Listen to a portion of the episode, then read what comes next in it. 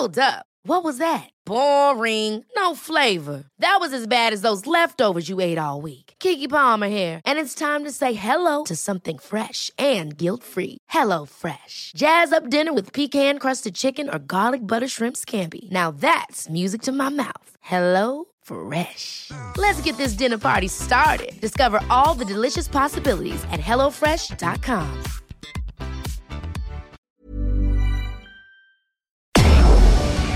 Tarde a tarde, lo que necesitas saber de forma ligera, con un tono accesible. Solórzano, el referente informativo.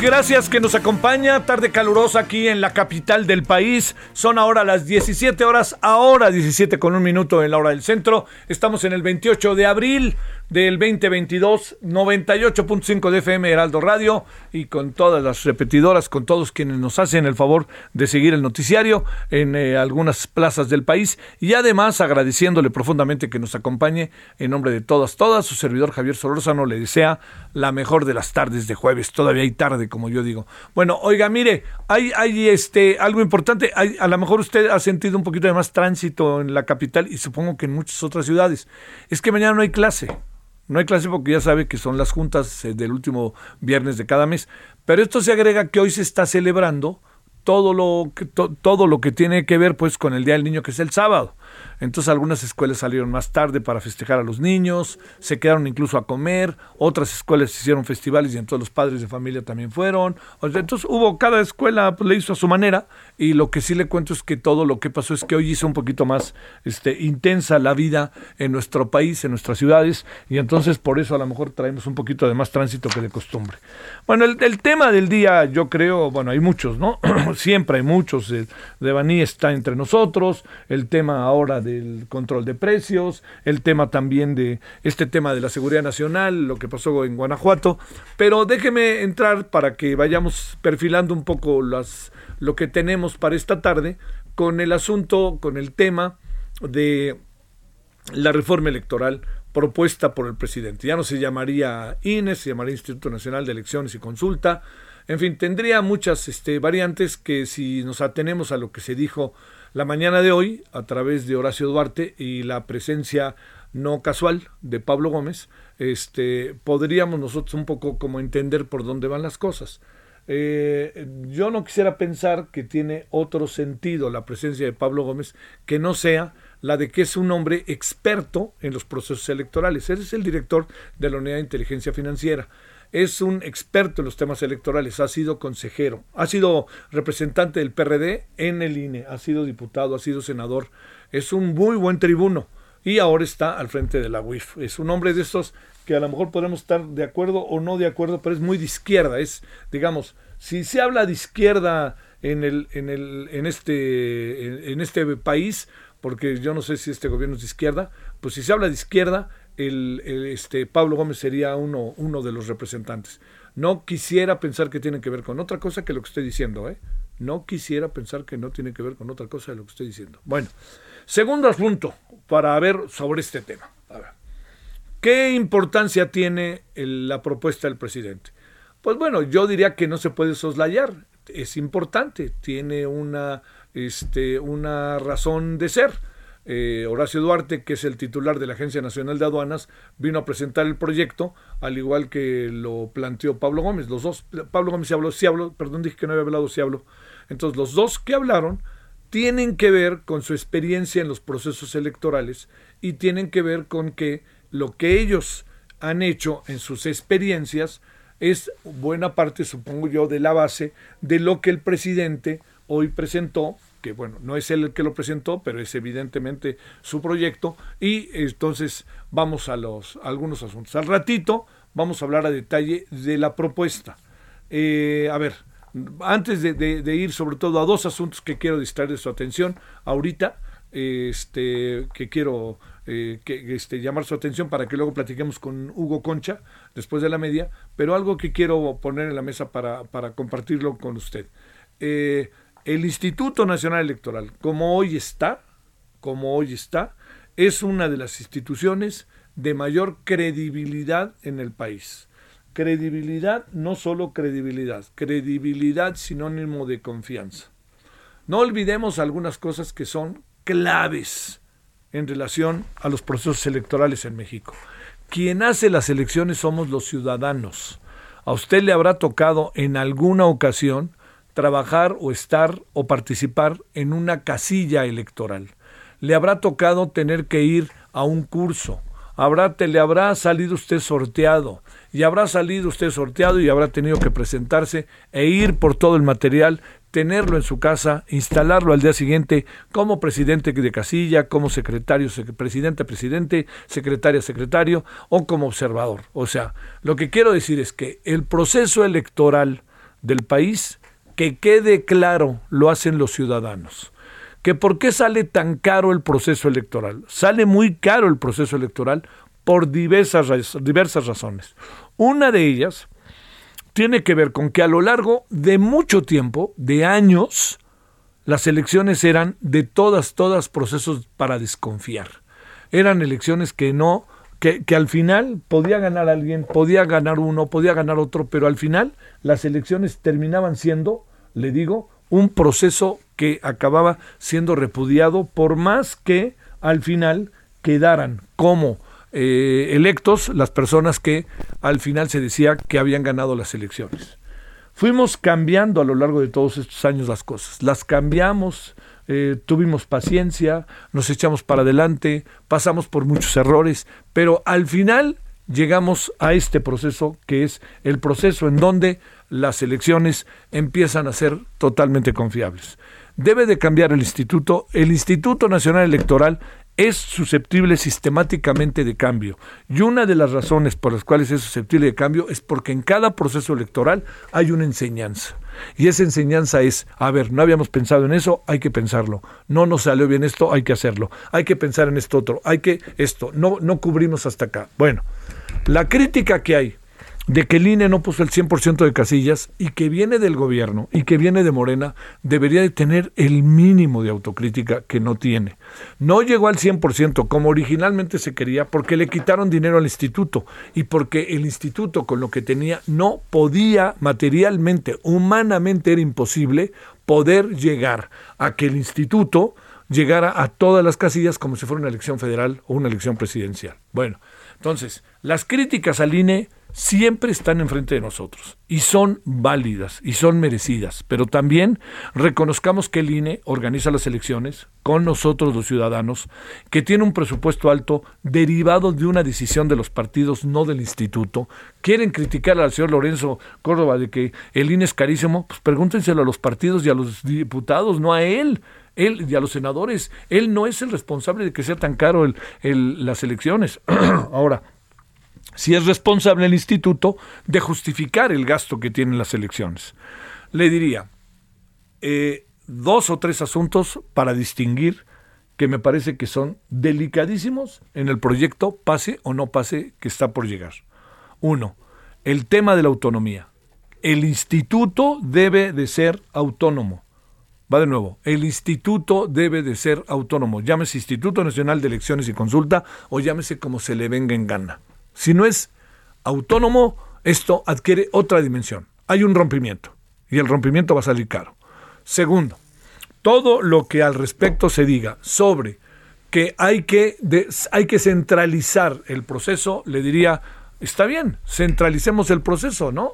¿Y qué vamos a hacer con los soples, con los órganos electorales de los estados? ¿Qué tan importante papel han jugado? ¿Qué cosas tan relevantes han hecho? ¿Qué vamos a hacer con ellos? Oiga, se han resuelto innumerables problemas, innumerables problemas con todo ello. ¿Por qué? Porque incluso ha desarrollado una cultura democrática y una cultura electoral en los estados, porque en los estados hay hombres y mujeres muy preparados para definir los principales problemas que tienen los estados en los procesos electorales. Y lo que se está haciendo la propuesta es traerlo otra vez al centro, cuestión que me parece verdaderamente desafortunada. Y tercero, que esto es eh, algo relevante, ¿debe de bajar o no debe de bajar el número de diputados y senadores? Soy de la idea que sí, pero hay que tener mucho cuidado con cómo lo vamos a hacer. Concluiría, antes de irnos con Ernesto López Portillo, con algo que me parece para poner en la mesa y no por ningún motivo pasar por alto.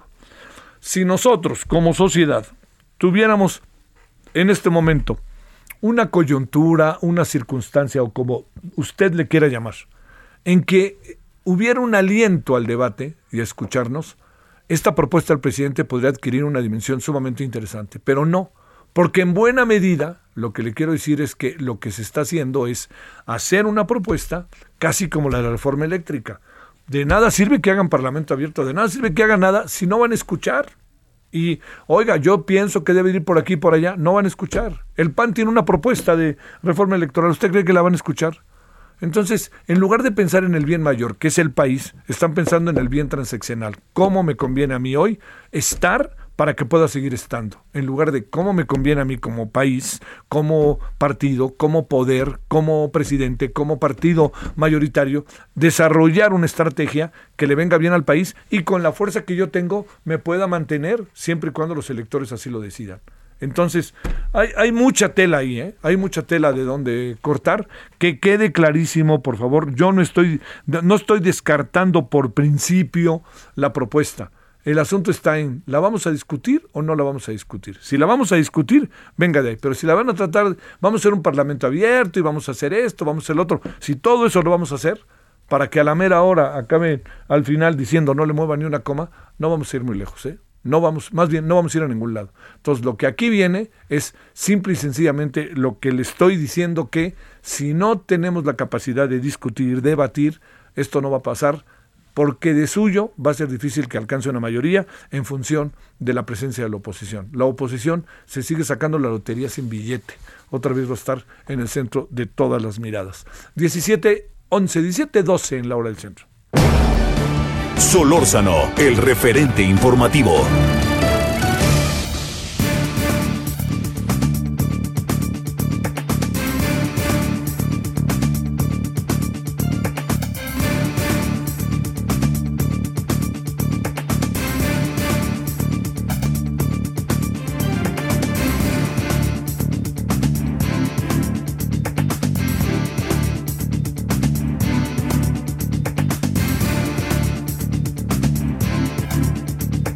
Ahora a las 17 con 12 en la hora del centro.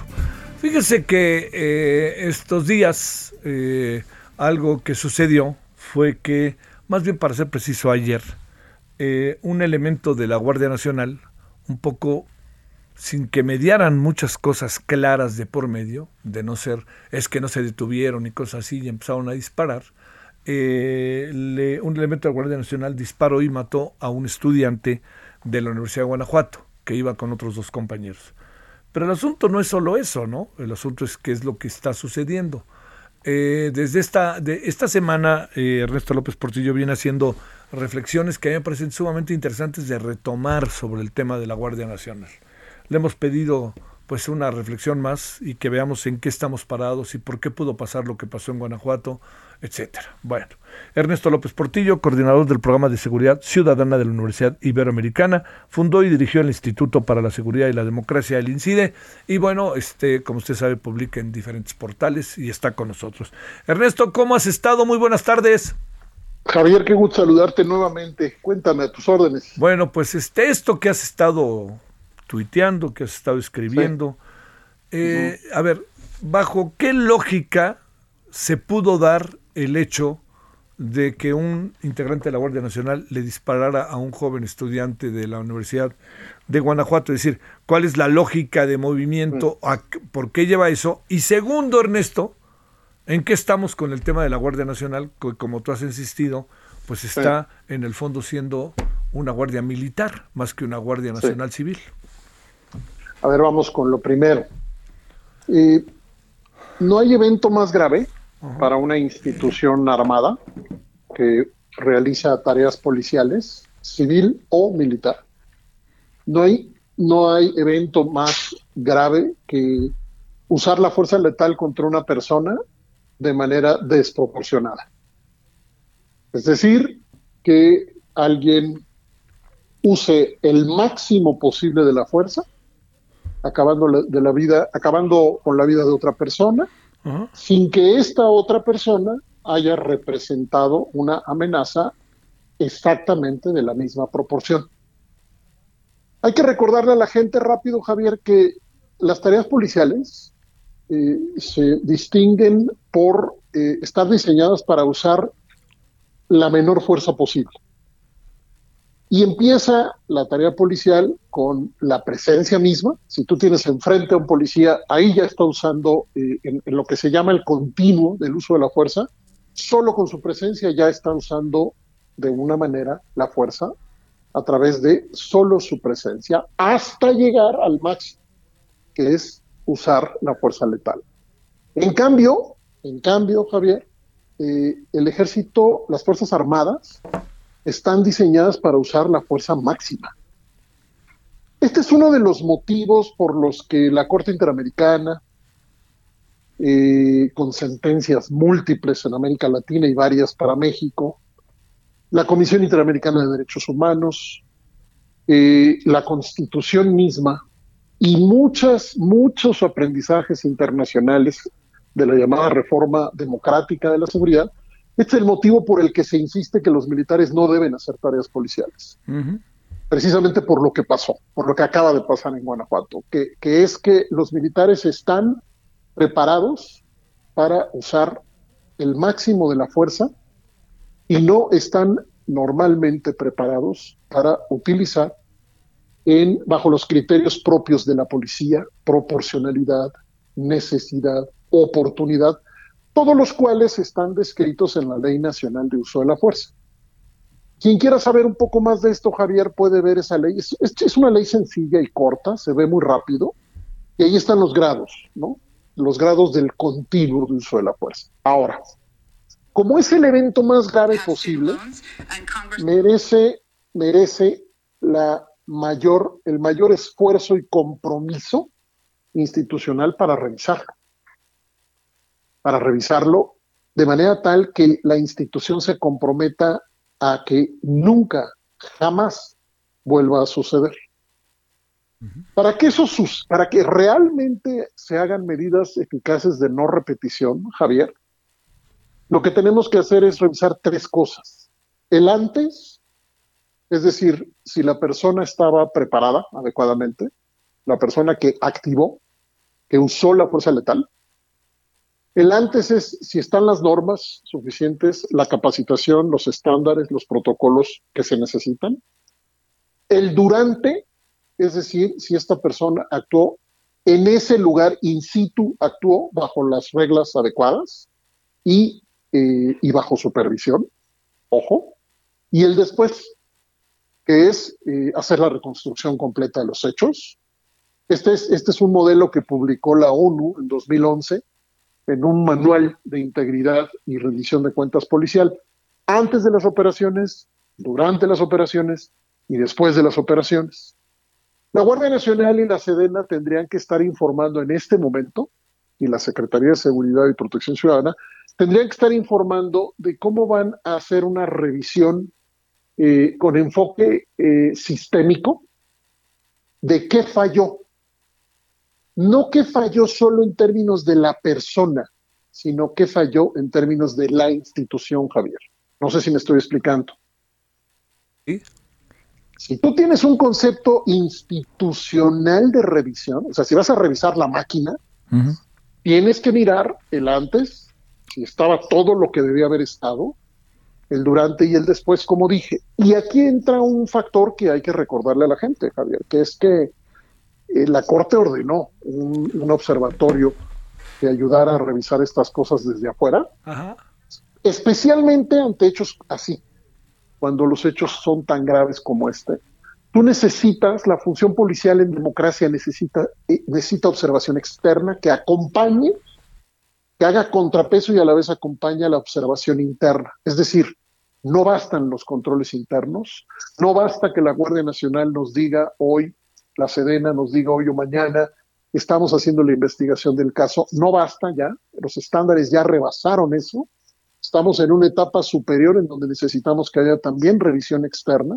Y por eso la Corte ordenó, con la sentencia Penco en 2018, que se creara un observatorio de rendición de cuentas externo que pudiera mirar sin, sin límites al acceso a la información, pudiera reconstruir eh, eh, todo, cómo se, cómo se capacita, cómo se selecciona, cómo se promueve eh, entre jerarquías, cómo, cómo se evalúa. Todo lo puede revisar la supervisión externa, por eso la estamos promoviendo, porque es un instrumento de ayuda, es un instrumento de apoyo y es un instrumento de apoyo especialmente, repito, para emergencias, para hechos de esta gravedad. Entonces, eh, ¿aprenderá la Guardia Nacional de esta tragedia?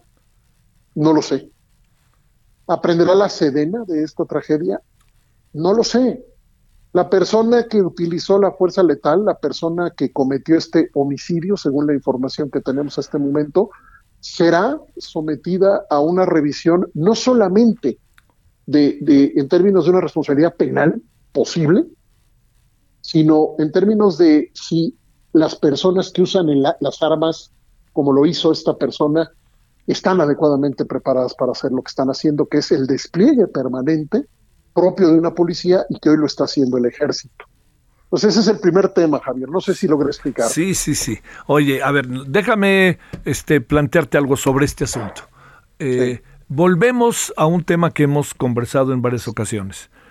¿Qué tan capacitadas están, eh, qué tan capacitada está la Guardia Nacional y bajo qué clima también de, de situaciones al límite vive que puede reaccionar como reaccionó ante eh, los muchachos que todo indica les hicieron un alto y no se dieron cuenta y se siguieron y lo primero que hicieron era dispararles. Pero tu pregunta es, es muy grandota porque tiene dos grandes ángulos. Calidad de la capacitación es una. Y en ese sentido, la información que tenemos es que el uso de la fuerza es en, en, una de las áreas en donde más se supone, en donde más se invierte en la capacitación. Ahora, no tenemos, no conozco a nadie que lo tenga, una evaluación de impacto de la capacitación. Es decir, con los métodos aceptados, una evaluación que nos diga si la capacitación sirve para lo que dice que debe servir. Eso no lo tenemos y es muy difícil encontrar institución policial alguna que haga eso en general a nivel internacional, Javier. No se diga el ejército que está haciendo tareas que sabemos no le corresponden. Respuesta uno, la calidad de la capacitación y su impacto no lo sabemos porque no lo podemos medir. Es un enigma. Aunque nos digan lo que nos digan, debería ser evaluado y no lo sabemos. Respuesta dos. A ver, tocas un tema muy delicado que es el estado mental en el que está una persona. Exactamente, exactamente. En un lugar así. Bueno, ahí hay un estándar también aceptado, claramente aceptado y poco, muy poco usado en México, es la atención psicológica de esta gente. Esta gente, toda persona armada, ya sea policía o militar en funciones policiales, requiere tener un apoyo psicológico permanente un apoyo psicológico extraordinario, eh, que no tiene nada que ver con lo que una persona que no hace estas funciones necesita.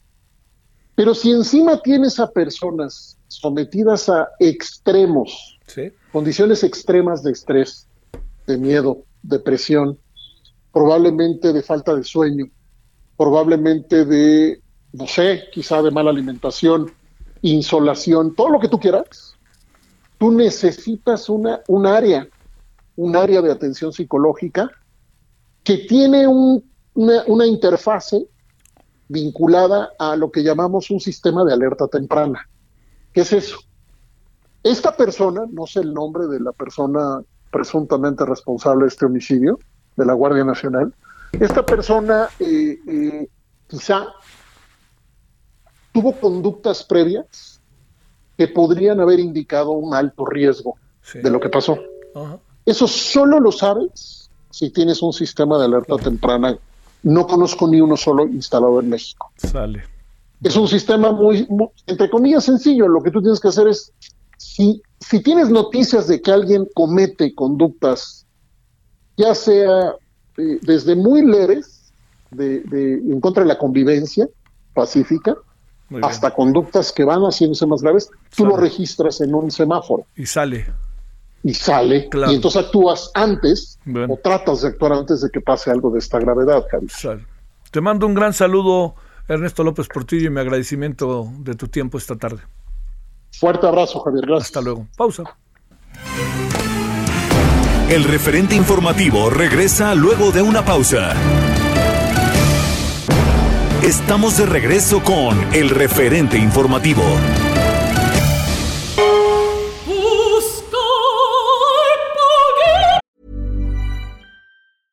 Ever catch yourself eating the same flavorless dinner three days in a row? Dreaming of something better? Well, HelloFresh is your guilt-free dream come true, baby. It's me, Kiki Palmer. Let's wake up those taste buds with hot, juicy pecan crusted chicken or garlic butter shrimp scampi. Mm. Hello Fresh. Stop dreaming of all the delicious possibilities and dig in at HelloFresh.com. Let's get this dinner party started.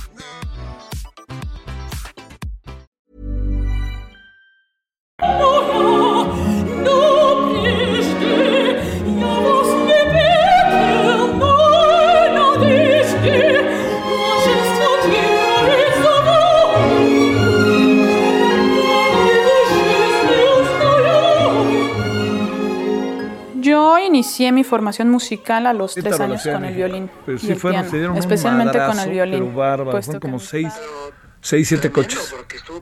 Son seis, siete coches.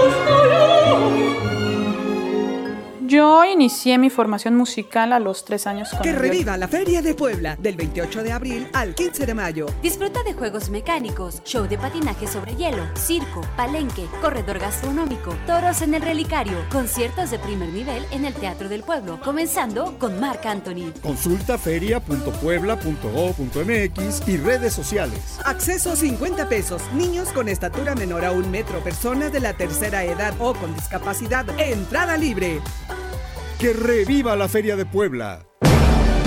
Solórzano, el referente informativo. que alguien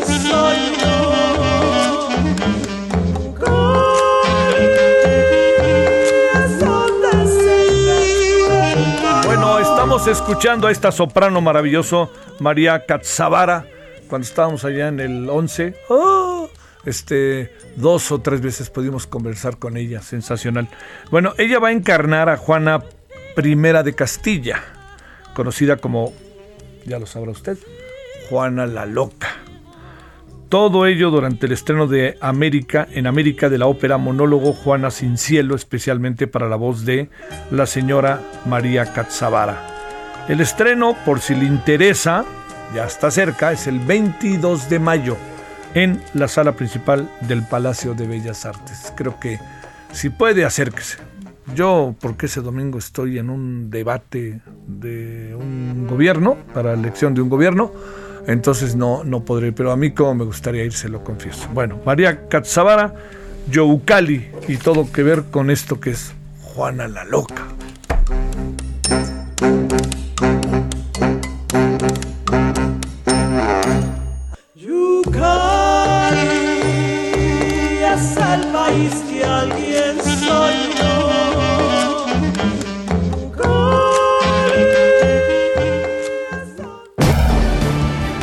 El referente informativo.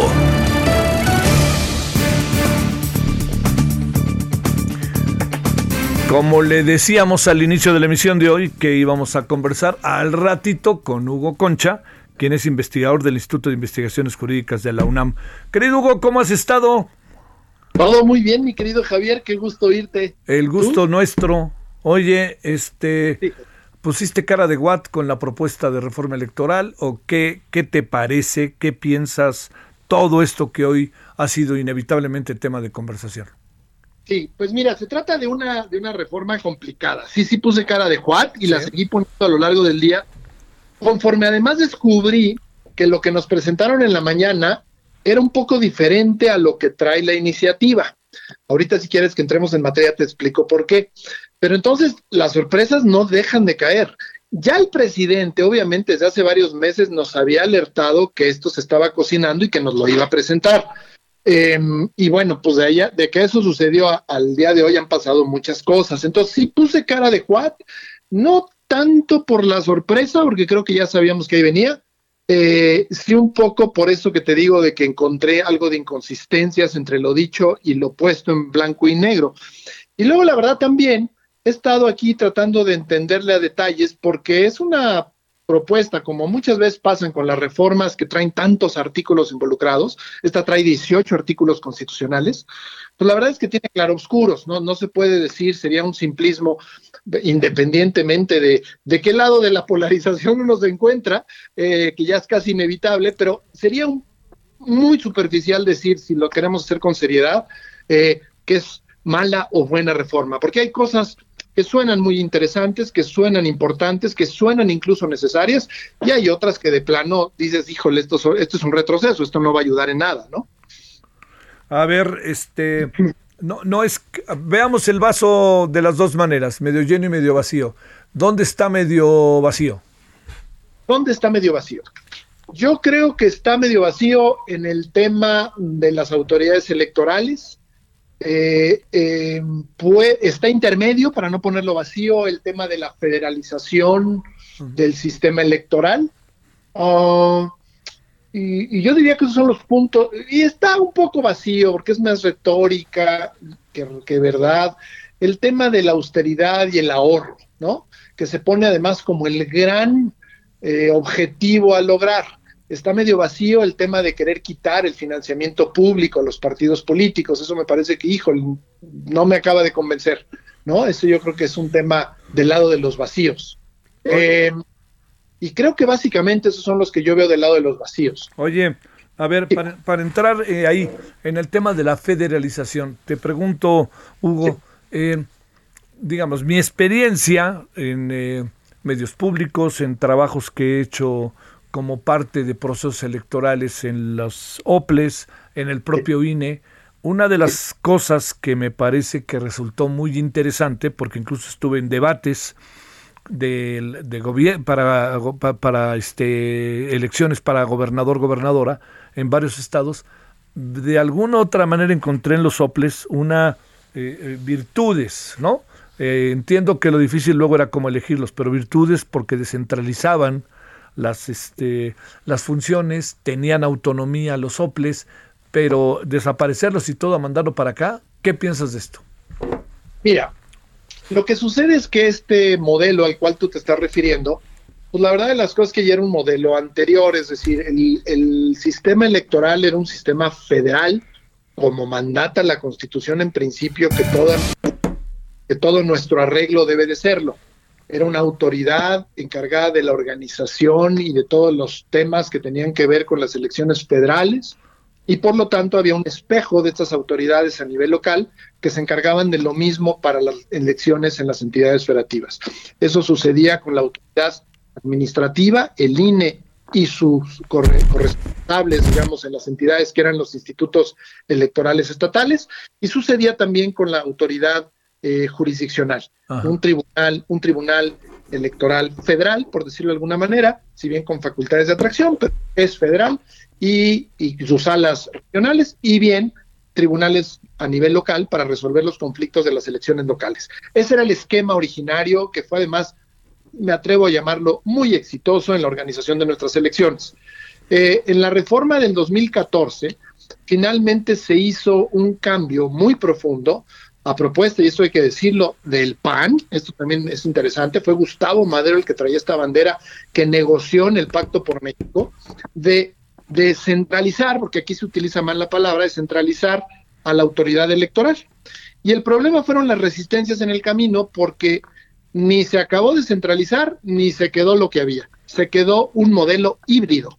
¿Qué quiero decir con esto? Se creó una ley general, se creó un Instituto Nacional Electoral, eh, el cual ahora se involucra de manera mucho más clara en los procesos electorales locales con sus oficinas, tiene las mismas oficinas que tenía antes el IFE, ahora las mantuvo el INE para organización de comicios federales, pero también para ver a veces cuándo se meten los comicios locales, porque las resistencias no dejaron que desaparecieran los institutos estatales electorales. Se les cambió la denominación, ahora son denominados OPLES, organismos públicos locales electorales, y se quedó que su máximo órgano de dirección, que son los consejos eh, de estos OPLES, los iba a nombrar el INE.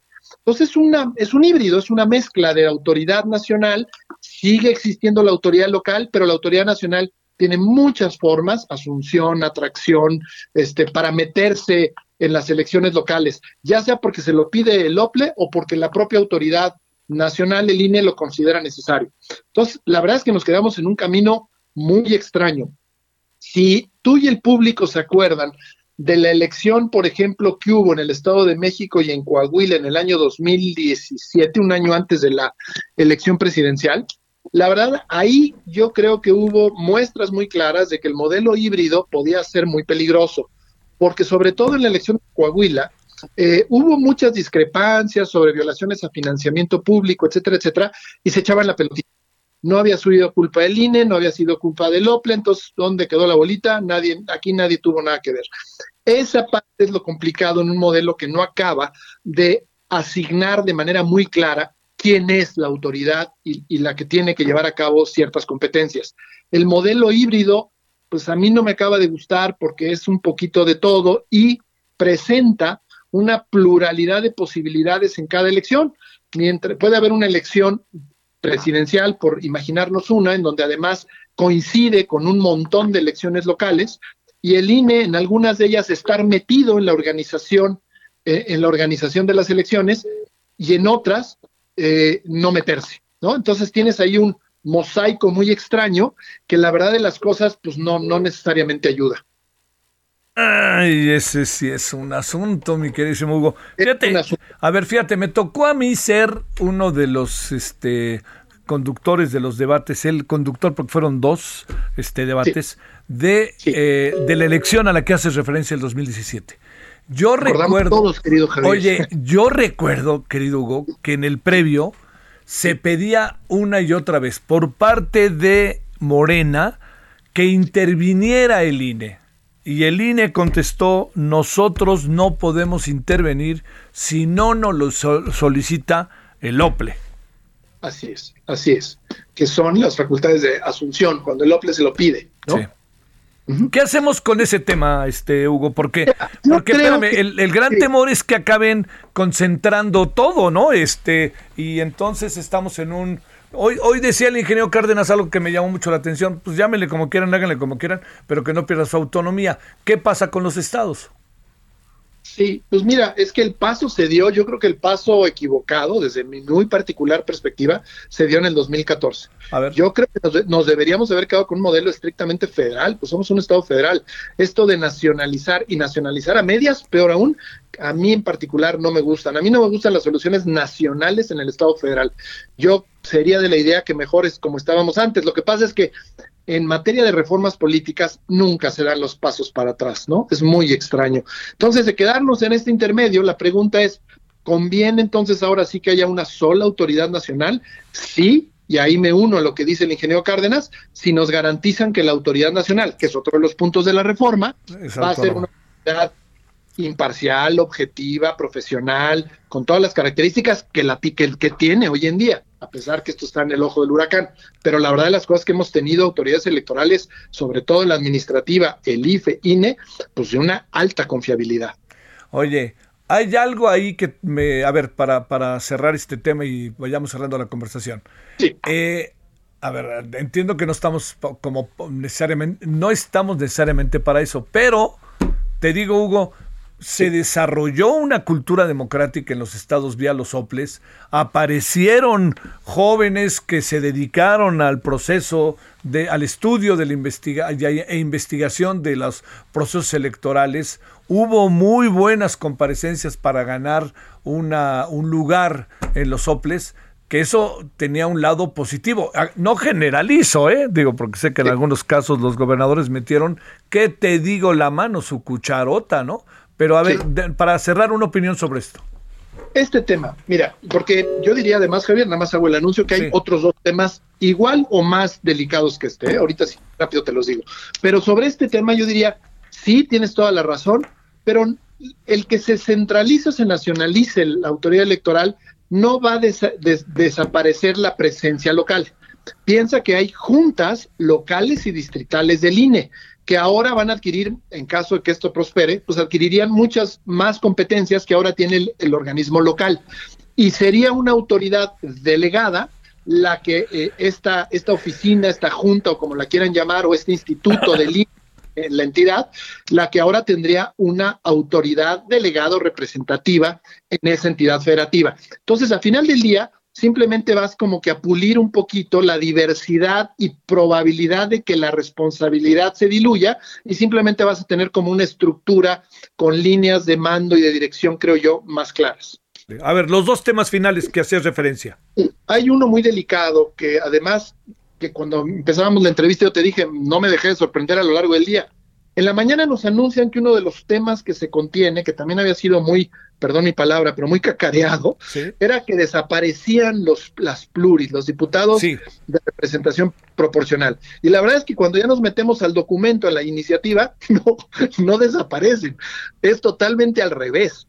Lo que la iniciativa trae desaparece la estructura actual mixta y desaparece a los diputados de mayoría se quitan estos 300 de mayoría, estos 200 en la manera en que los concebimos, y ahora lo que la iniciativa nos propone son 300 diputados de representación proporcional con 32 circunscripciones. Dependiendo de la población del Estado, se van a asignar diputados de representación proporcional en cada entidad federativa.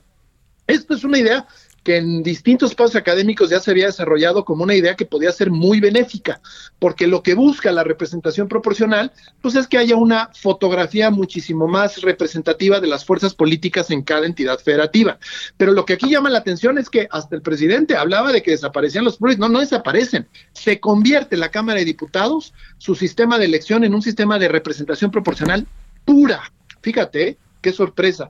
En, en el Senado, si en el Senado desaparecen esta cosa que a mí siempre me pareció un disparate de tener senadores de representación proporcional, no venían al caso con una sola lista, eso eran premios para los partidos políticos y eso es que en mi opinión está muy bien que la quiten esa lista y quedarían además 96 senadores que todos vendrían con una elección de mayoría y de primera minoría en cada entidad federativa.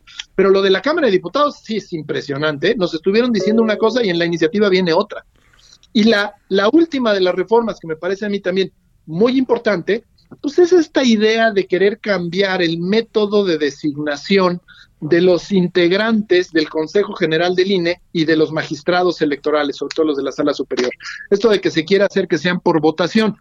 Yo no estoy peleado del todo de que los partidos de plano ya digan, a ver, que le toca tantos a cada partido. Mira, final del día, al final del día tenemos eso simulado, ¿no? Lo que sí me parece que, está mal y que puede generar una consecuencia terrible es el método que está propuesto en esta iniciativa. Porque aquí hace una lista el Poder Legislativo, otra el Poder Judicial y otra el Poder Ejecutivo. Por lo menos ya sabemos que en las condiciones actuales las listas del Poder Ejecutivo y del Poder Legislativo van a venir con simpatizantes de una misma fuerza política y muy probablemente si el señor Saldívar mete más la mano que sus contrapartes, también la del Poder Judicial va a venir en ese sentido. Entonces, pues la verdad sí es meter a integrantes de las autoridades electorales de una sola fuerza política. Y eso definitivamente me parece que va en contra del pluralismo necesario en una democracia. Hugo Concha, te mando un gran saludo, como siempre, y mi agradecimiento que estuviste con nosotros. Siempre feliz de estarlo, mi querido Javier. Gracias, en verdad, Hugo. Investigador del Instituto de Investigaciones Jurídicas de la UNAM, ya escuchó no es, perdón, no juguemos a que no funciona el proyecto de la reforma electoral del presidente. Como se lo dije desde el principio, luces y sombras. Si estuviéramos en posibilidad realmente de debatirlo, lo que se podría hacer con esa reforma electoral cuando hubiera apertura y que aparecieran diferentes personajes con conocimiento de los procesos electorales, de las elecciones, con toda la experiencia que nuestro país ya tiene, ¿eh? no nos hagamos. Bueno, vámonos a las 17.48 en la hora del centro. Solórzano, el referente informativo. Bueno, mire, hay un tema que, que está, eh, bueno, la semana que entra veremos cuál es el proyecto. El presidente se reunió anoche con, con empresarios, con productores, pero no invitó a los dirigentes empresariales. Dijo, ¿para qué? Si no, ellos ni producen nada. Bueno, la cosa está en que eh, este es el asunto. vamos a hablar de ello con Ignacio Martínez Cortés. Él es coordinador del Laboratorio de Análisis en Comercio, Economía y Negocios, la CEN de la UNAM. Ignacio, te saludo con gusto. ¿Cómo has estado? Estimado Javier, qué gusto estar contigo. Muchas gracias por la invitación. A ver, ¿por dónde le entramos al asunto ya después de lo que pasó anoche y de la propuesta que viene la semana que entra y de que no entran los dirigentes empresariales porque no producen y que la canasta básica y que control de precios no va a ser exactamente, etcétera? Adelante. Sí, muchas gracias. Mira, aquí eh, permíteme hacer énfasis en un dato que pocas veces se menciona, que es el índice nacional de precios al productor. Por lo regular siempre hacemos mención al índice nacional de precios al consumidor, eh, donde se determina que la inflación para la primera quincena de abril está en, en 7.72, la anual, pero la quincenal está en 0.16, es lo que coloquialmente siempre hacemos alusión, pero los este la inflación al productor Javier, la anual está en 10.36. Eh, reitero, al consumidor 7.72, al productor 10.36 y la quincenal es de eh, 1.96 eh, este, con relación al consumidor que es de 0.16 y donde está el problema este Javier es en la cuestión de las actividades este, primarias de manera particular el, el sector este, eh, agropecuario que para el eh, productor la inflación está en este eh, sector en 1.92.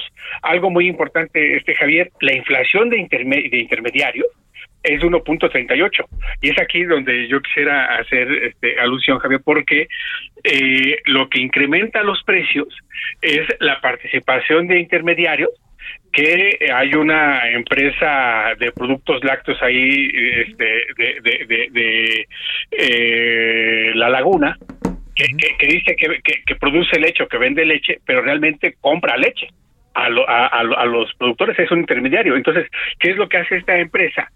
Pues eh, incrementa el precio.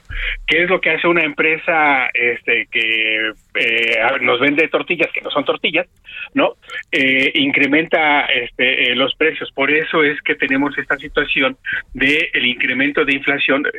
hicimos una investigación en el laboratorio Javier en, este, en marzo y muchas de estas empresas lo que hicieron este, fue incrementar los precios tomando como pretexto lo que nosotros le denominamos el efecto Ucrania, pero realmente el incremento venía desde enero, desde febrero, y esto es lo que tenemos en cuanto a la este, eh, eh, inflación. ¿Qué es lo que está proponiendo el presidente? Eh, precios de garantía al productor. ¿Y esto qué es lo que va estaría provocando para el tercer trimestre? No sería para este para, para, para mayo, sería más bien para el tercer trimestre que se otorguen precios de garantía a frijol, este, a granos principalmente, al productor este, eh, fertilizantes y esto estaría provocando que haya una reducción a, producto, a productos finales como es la tortilla, por ejemplo. O sea, para cerrar, Ignacio, eh, ¿estamos un poco atrapados sin salida o qué? Así es, porque tenemos enfrente, este Javier, otra situación que es la sequía. Por más precios de garantía que haya, por más apoyo de empresas que pudieran sumarse, tenemos un problema muy grave que es la sequía. Eh, tenemos ya, este, vamos para, para el segundo mes de, fuerte sequía, nos falta mayo, que es el más intenso. Esperemos que la temporada de lluvia sea benevolente para el tercer ciclo de producción de cosecha que se dé en junio, podamos tener para agosto, septiembre, eh, productos del campo este, eh, baratos. Oye, este, ¿sirve de algo lo que pasó anoche? Sí, un poco, ¿verdad? la reunión. Eh, sin duda, eh, sí, este, sirve, eso es un, eso, un paliativo, pero no soluciona el problema. También recordarás que tuvimos oportunidad de, mencionarlo en tu muy importante programa, de que la inseguridad influye, incide en la inflación en 2%. Sí, sí, sí. Sí, entonces también ahí se tiene que cuidar la cuestión de la logística, de la producción, de la distribución, para que el crimen organizado pues no haga de las suyas. Bueno, oye, eh, ¿hay manera de, esto, de precios de garantía? ¿Hay manera en concreto de hacerlo o no? Eh, mira, eh, realmente es algo que, que, no es novedoso. Esto salió publicado en el diario oficial de el 31 de diciembre de 2021 donde están ahí las reglas de operación para los precios de garantía. Este y lo que está haciendo el presidente lo novedoso pues es que sean dirigidos a 24 productos que es ahí donde influye mucho la inflación. Ignacio Martínez, te mando un saludo. Otro más fuerte, este, Javier. Gracias que estuviste con nosotros. Oiga, vámonos donde nadie nos juzgue a las 19, a las 21 horas, perdóneme, la hora del centro. Traemos a Laureán Fibie Jiménez que presenta su nuevo libro sobre el COVID que está digno de atenderse. Hoy está Alejandro Ope con nosotros. Hoy está también el tema de la reforma electoral. Vamos a hablar con Javier Martín. Y hoy le espero a las 21 horas en la hora del centro, Heraldo Televisión. Tenga buena tarde, TV y tarde. Adiós. Hasta aquí, Solórzano, el referente informativo.